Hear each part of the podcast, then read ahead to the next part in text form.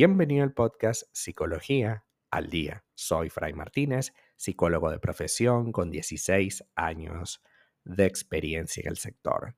Como pudiste ver en el título de este episodio, hoy vamos a hablar un poco acerca de cómo responder cuando te sientes atacado.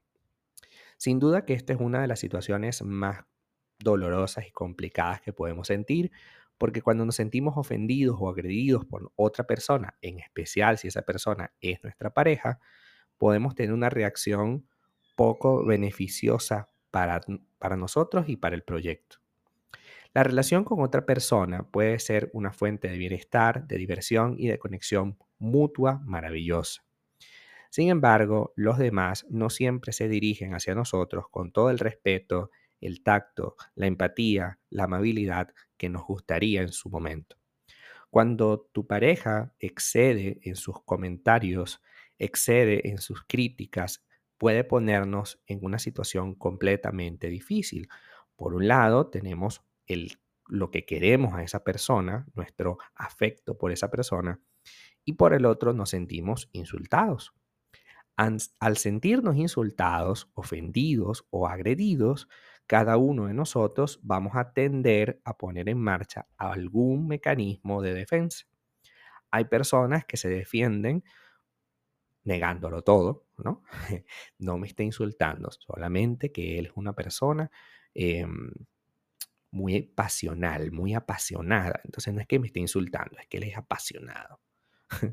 no es que me esté insultando, lo que pasa es que él viene en un hogar disfuncional y por supuesto esto es una característica, ¿no? Entonces te conviertes como su terapeuta, ¿no? Siempre vas a eh, cuestionar que esta situación sea real, sino que todo el tiempo le vas a poner algo encima, ¿no? Siempre vas a suponer, vas a cuestionarte por sentir que te están ofendiendo, porque en realidad, supuestamente, según tú, no lo hace.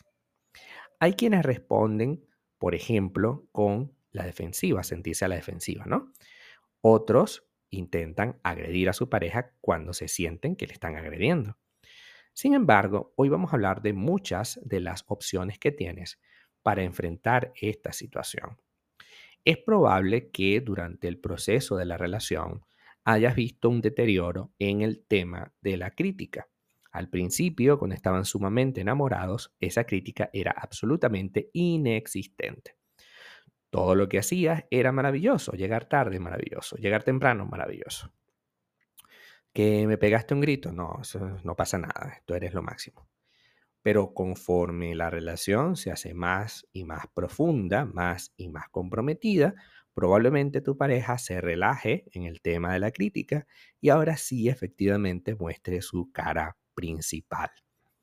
Hay personas que no paran de criticarnos, que no paran de decirnos cosas negativas constantemente. Hay personas que no paran de mostrarnos nuestras carencias. Entonces llega un punto en el que uno pregunta, si solamente ve lo negativo de mí, entonces, ¿para qué estamos en esta relación? Pues solamente ve lo negativo, ¿no? O sea, yo hice 20 cosas.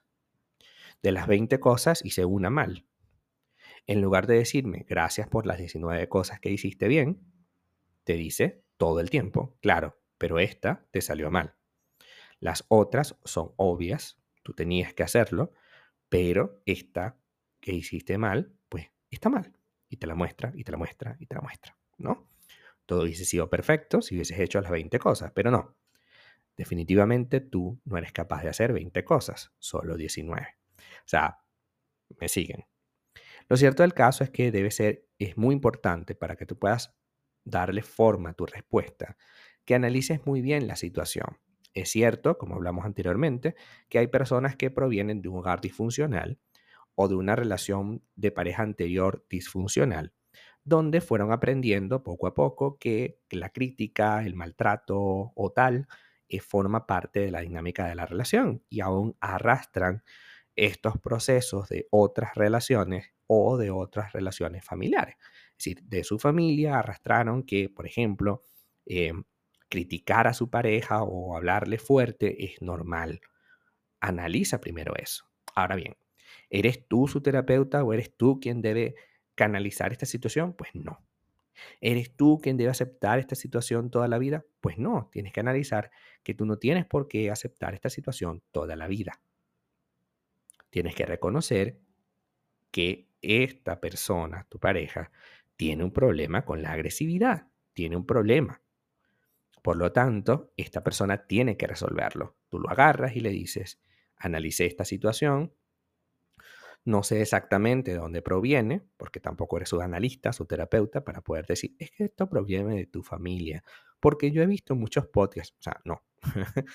Tú concéntrate en entender que esta situación proviene de algún lado y planteale, mira, esta situación no proviene de acá de la relación conmigo, esto proviene de otro lado, quisiera que asistieras a terapia y trabajaras tu tema, ya que ese tema de la agresividad me hace sentir mal.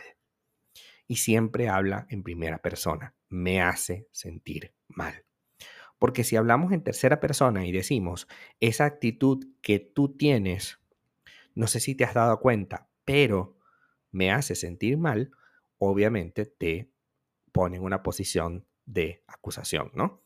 En este caso es esta persona, o sea, todo lo que hace te hace sentir mal, punto es necesario que tu comunicación con esa persona sea asertiva, que tú estés quitándote de la necesidad de criticar o invalidar lo vivido, claro, porque tú tuviste otra relación terrible y no sé qué, claro, porque tu familia es un desastre, entonces por eso tú eres un desastre. No, porque repito, no eres su terapeuta para analizar su situación.